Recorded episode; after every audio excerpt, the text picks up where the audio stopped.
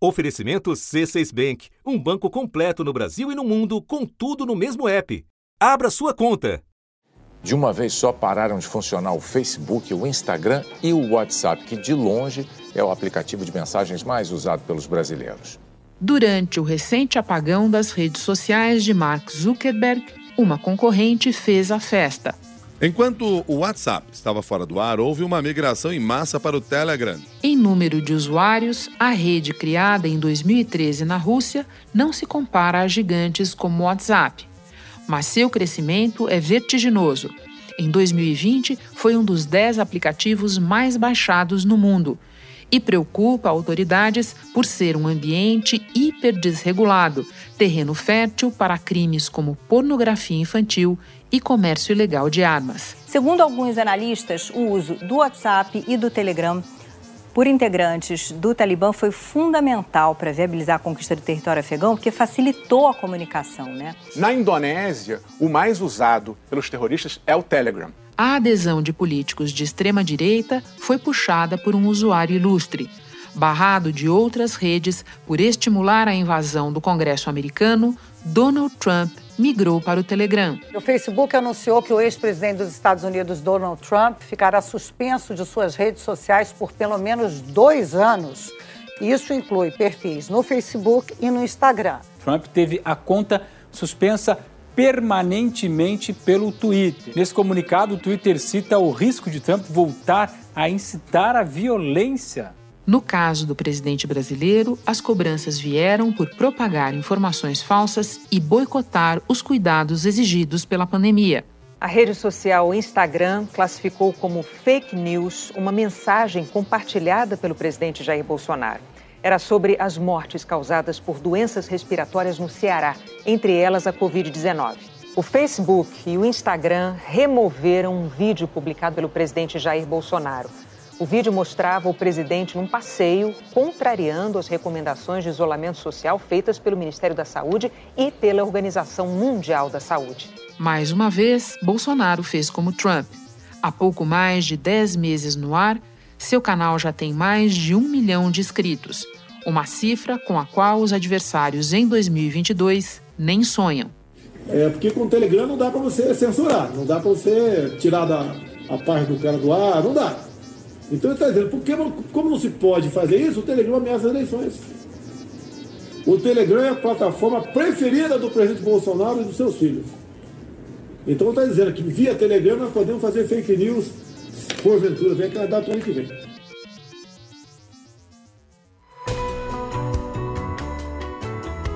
Da redação do G1, eu sou Renata Loprete e o assunto hoje é a terra sem lei do Telegram.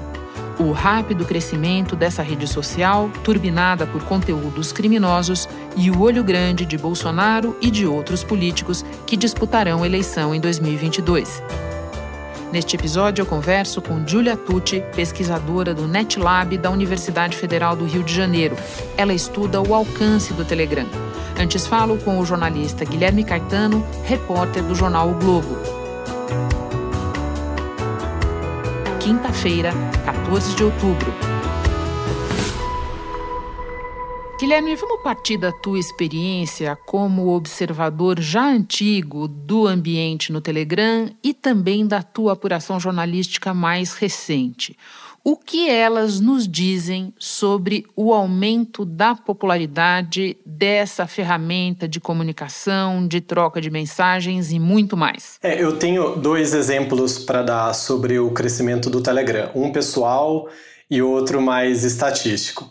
Até o ano passado, eu usava mais o WhatsApp para acompanhar o que estava circulando em grupos bolsonaristas, né? O que, que eles estavam comentando sobre os acontecimentos políticos, essas coisas.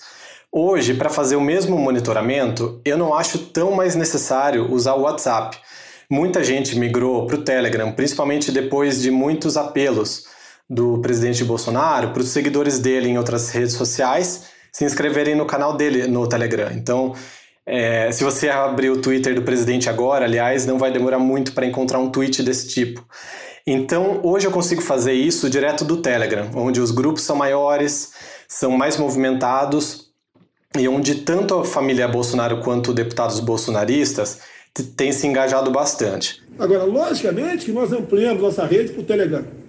Não tem censura. Né? E tem que ser assim. Se você hoje em dia posta uma matéria, uma suspeita, um problema sobre a vacina, você é taxado de terraplanista, né? de negacionista, propagador de fake news. Pessoal, Telegram todo mundo é uma alternativa.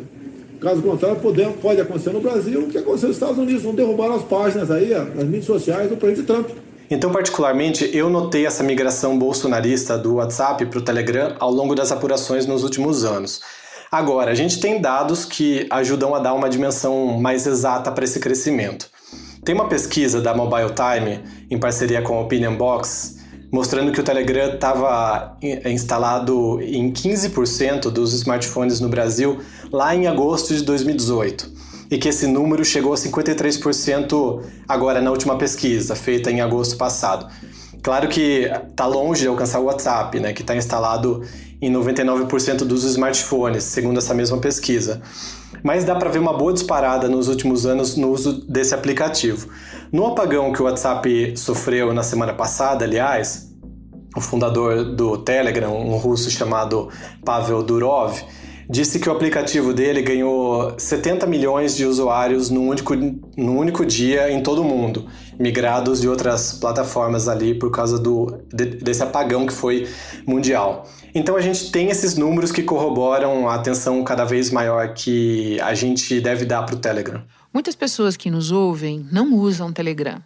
Então agora eu te peço que nos explique Quais são as características dessa plataforma que despertam tanta preocupação? É, eu começaria dizendo pela moderação. Eu vou começar falando um pouco do Telegram, para depois falar do WhatsApp. Ah, existe alguma moderação no Telegram, né? Ele funciona sob a filosofia da mínima moderação, mas existe alguma. Por exemplo, nos termos de uso do aplicativo, a empresa diz que os usuários não podem promover violência nem publicar conteúdo pornográfico ilegal nos canais públicos do Telegram, isso é, que estejam publicamente visíveis, né? O Telegram diz o seguinte, abre aspas, todos os chats do Telegram e os chats em grupo são privados entre os participantes. Nós não processamos nenhum pedido relacionado a eles, mas pacotes de sticker, canais e bots no Telegram estão disponíveis publicamente. Se você encontrar algo neles que você acredita que são ilegais, envie o um e-mail para a gente, fecha aspas. No fim de setembro, o próprio fundador do Telegram publicou no canal, no canal oficial dele, no aplicativo mesmo, que a empresa derrubou, é, tinha derrubado um canal italiano que estava pregando violência contra médicos e profissionais de saúde relacionados à vacinação. No WhatsApp também não tem essa moderação, mesmo porque o Facebook diz que as mensagens são criptografadas de ponta a ponta. Então só as pessoas que estão trocando as mensagens teriam acesso a elas. Mas tem algumas diferenças entre o WhatsApp e o Telegram que fazem com que o Telegram seja um terreno mais fértil para ilegalidades, né? Eu vou listar algumas. Primeiro, no WhatsApp, os grupos podem ter até 256 membros, enquanto no Telegram são 200 mil pessoas nos grupos e uma capacidade ilimitada nos canais. Segundo, no WhatsApp você consegue ver o número de telefone de qualquer pessoa e de qualquer grupo que você entre. No Telegram você vê apenas o nome de usuário, que pode ser até um apelido da pessoa. Terceiro, no Telegram tem um recurso que o WhatsApp não tem, que é a busca interna por grupos e canais. Então, se o canal for público, você digita ali o nome dele e encontra esse, esse grupo, mesmo que não participe dele. No WhatsApp você só consegue fazer isso com os seus grupos e os seus contatos, né? Quarto lugar, eu colocaria é, assim, você pode criar grupos públicos e privados usando a ferramenta da, da busca que eu, que eu citei, o que, que acontece? Você pode acessar qualquer grupo público por, por meio deles, aí sim encontrar outros grupos secretos, que muitas vezes têm links de acesso que expiram depois de algum tempo. São como se fossem portas secretas abrindo e fechando bem rapidamente para qualquer um. Existe também o uso de bots, que são robôs programados para fazer determinado tipo de função, como por exemplo transcrever áudios que você joga ali o arquivo no, no grupo e o robô transcreve para você, ou mostrar a previsão do tempo se você digita o nome de determinada localidade ali no chat. Mas esses bots também podem ser usados para o mal. Eu entrei num grupo em que o, o usuário podia digitar o CPF da pessoa, por exemplo, E o robô, que deve ser alimentado, imagino eu, por alguma base de dados vazada, publica um cadastro completo da pessoa, com endereço, telefone, nome da mãe, enfim. Outra particularidade é a autodestruição de mensagens. Eu encontrei um grupo em que tinha uma pessoa vendendo conteúdo com pornografia infantil, mas essa mensagem ficava disponível por pouco tempo. Ela pagava sozinha. E por fim, o WhatsApp, pelo menos, tem feito alguns movimentos no sentido de frear a disseminação enorme de desinformação que a gente tem visto. Depois das eleições de 2018, o aplicativo limitou o envio de mensagens e agora assinala quando aquele conteúdo é replicado muitas vezes. É uma autorregulação? É, mas pelo menos é algum aceno ao encontro do que especialistas vêm pedindo, né? E no Telegram não existe isso. Bom, você mencionou pornografia infantil. O que mais você encontrou nesse mergulho recente que você fez para apurar uma reportagem num ambiente, como você explica, de alta secretividade e, nas tuas palavras, mínima moderação? Em um dia, eu consegui saltar de grupo em grupo até entrar em ambientes secretos que não são rastreáveis no, no buscador, com muito conteúdo criminoso, como venda de armas e munição sem regulamentação, compartilhamento de material erótico e pornográfico vazado, né, sem consentimento das mulheres, inclusive de meninas menores de idade. Tinha também venda de cédulas falsas, receitas médicas e medicamentos tarja preta, venda de cocaína, um monte de coisa. E por envolverem crimes, tem uma coisa interessante é que esses grupos, muitos deles usam uma linguagem cifrada para não serem rastreados. Então, apesar de estarem escondidos aí nesse submundo, eu levei poucas horas digitando os termos certos ali na busca para encontrar tudo isso. E por fim, Guilherme, a gente sabe que a Justiça Eleitoral está fazendo um esforço grande para evitar que problemas da eleição de 2018 se repitam no ano que vem. Agora, a gente sabe que o TSE até agora não teve nenhum sucesso em fazer contato com o Telegram. Você também tentou para sua reportagem. Pode tentar explicar para nós por que, é tão difícil achar alguém do Telegram para responder pela plataforma? É, pois é, Renata. Eu falei com o TSE dias atrás e eles disseram que tem tentado sem sucesso fazer contato com o Telegram. É, inclusive para incluí-los numa parceria da Justiça Eleitoral contra a desinformação visando já as eleições do ano que vem.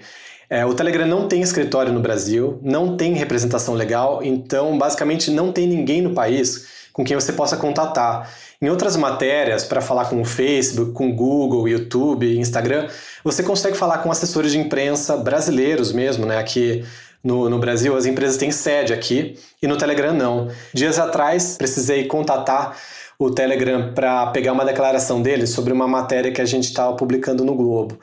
É, só tem um meio de falar com eles, que é, um, que é enviando uma mensagem num canal de imprensa único, ali no aplicativo mesmo. Posso imaginar o que você recebeu de volta. É, não tem e-mail, telefone, nada. Eu mandei a mensagem para eles naquele canal faz duas semanas Tô até hoje esperando a resposta. Você volta aqui no assunto para contar, Guilherme, se você é, receber resposta alguma hora. Muito obrigada pelas tuas informações todas.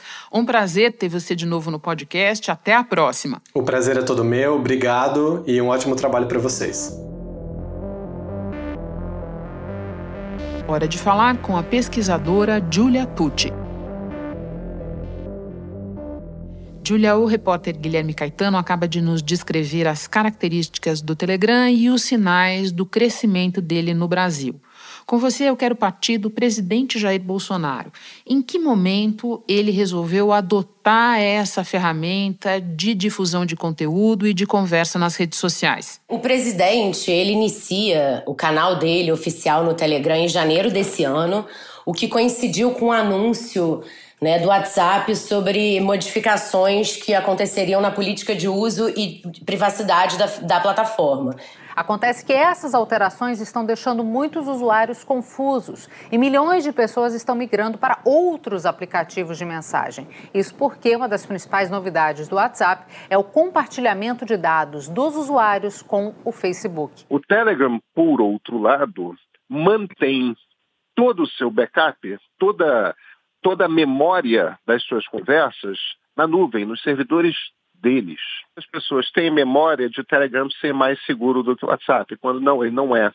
justamente porque nem todos os diálogos no Telegram têm essa encriptação ponta a ponta, e, e, e, por conta desse backup ficar na nuvem e, portanto, à disposição de quem quiser baixá-los. Dentro do Telegram, o presidente ele tem um, um, espaço que é um canal oficial e ele não tem isso no WhatsApp. O WhatsApp, a gente tem o funcionamento dos grupos que disseminam conteúdo pró-Bolsonaro ou pró outros candidatos. Agora, dentro do Telegram, hoje ele tem esse, esse espaço oficial. E assim, a gente consegue observar sim que há um esforço grande do presidente de estar presente compartilhando conteúdo na, na plataforma.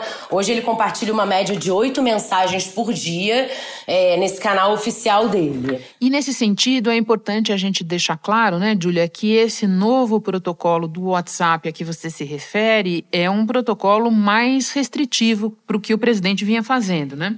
Sim, existe é, essa restrição no encaminhamento das mensagens. O WhatsApp também tem um número limitado de participante é, é, nos grupos e existe essa questão também né, do conteúdo, se ele contiver desinformação ou se ele for é, encaminhado com muita frequência, do WhatsApp ter essa possibilidade de, de marcação.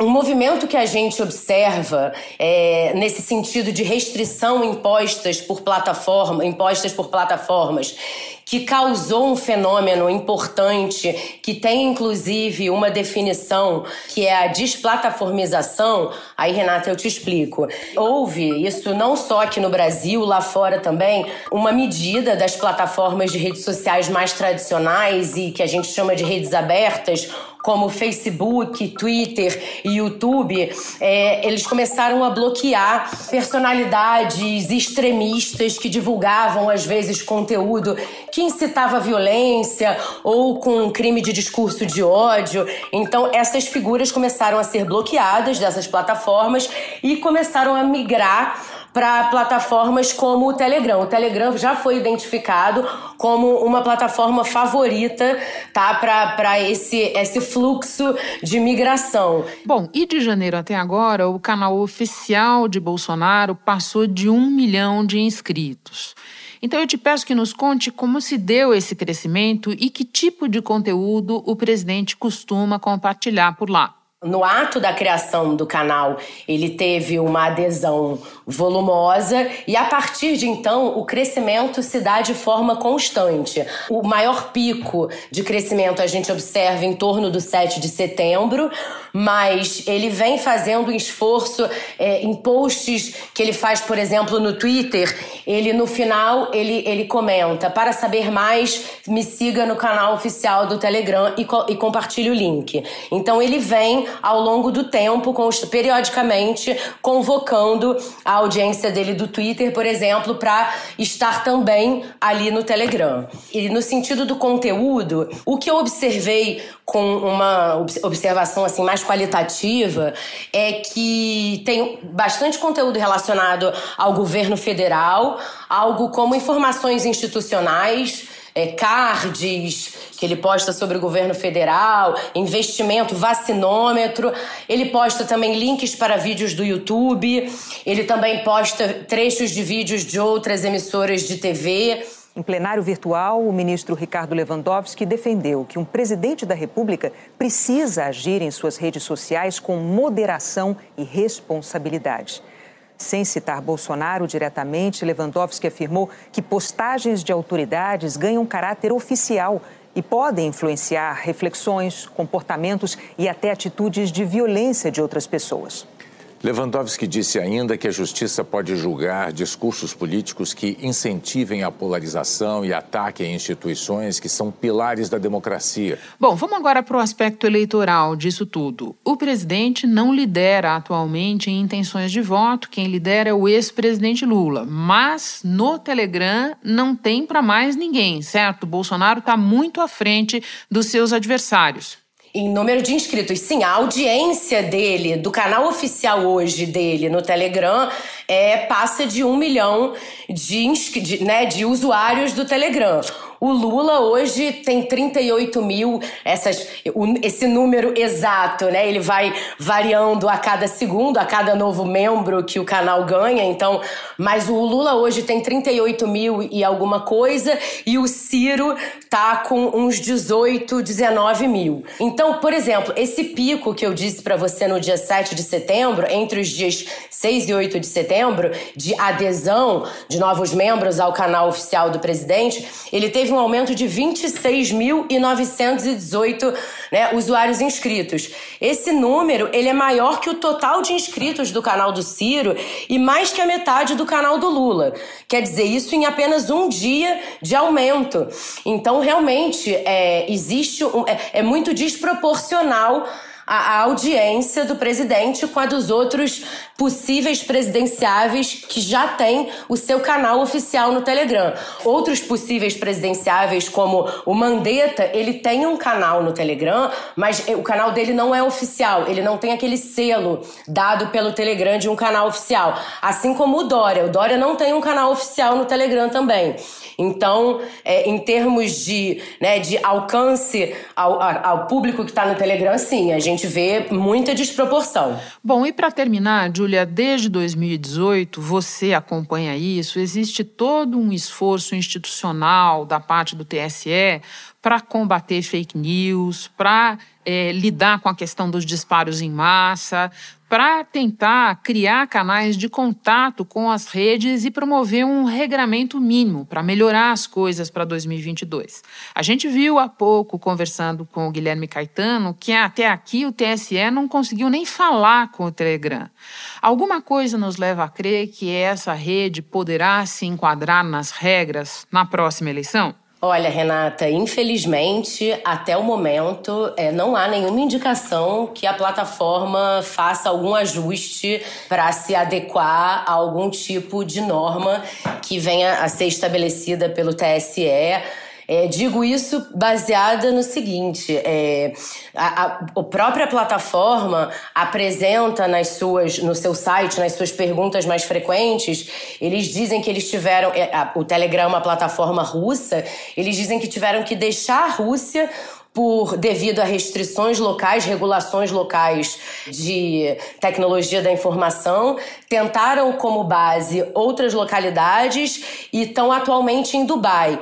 Porém, eles informam que estão, que estão prontos para se é, mudar de base a novamente. Qualquer a qualquer momento, caso Dubai modifique legislações que afetem os serviços deles. Pavel Durov é inimigo de um dos homens mais poderosos do mundo, o presidente russo Vladimir Putin. Teve que fugir da Rússia. Passou anos vagando pelo planeta, no máximo cinco semanas em cada lugar só nos últimos tempos parou no endereço fixo, Dubai, nos Emirados Árabes, e de lá ele comanda seu império. Pavel fundou em 2006 a VK, que se tornou a rede social mais popular da Rússia. Ele foi obrigado a aceitar a venda. A essas alturas já tinha saído escondido da Rússia. Pegou o dinheiro, cerca de um bilhão e meio de reais em valores de hoje, e se instalou primeiro nos Estados Unidos. E foi de lá que ele anunciou que já vinha trabalhando num novo projeto, o aplicativo de mensagens Telegram. Para mim isso é uma indicação e a outra indicação é que eles também, eles dizem ter uma política regulatória revolucionária e que informam não processar nenhuma solicitação relacionada a conteúdo potencialmente ilegal compartilhado em chats ou grupos. Pois, abro aspas, todos os grupos e chats são privados para seu, seus participantes.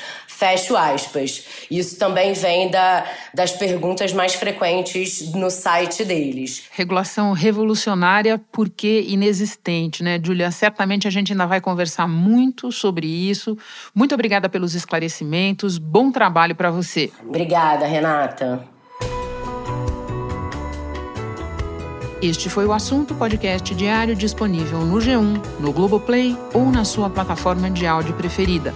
Vale a pena seguir o podcast na Amazon ou no Spotify, assinar no Apple Podcasts, se inscrever no Google Podcasts ou no Castbox e favoritar na Deezer. Assim você recebe uma notificação sempre que tiver novo episódio. Eu sou Renata Loprete e fico por aqui. Até o próximo assunto.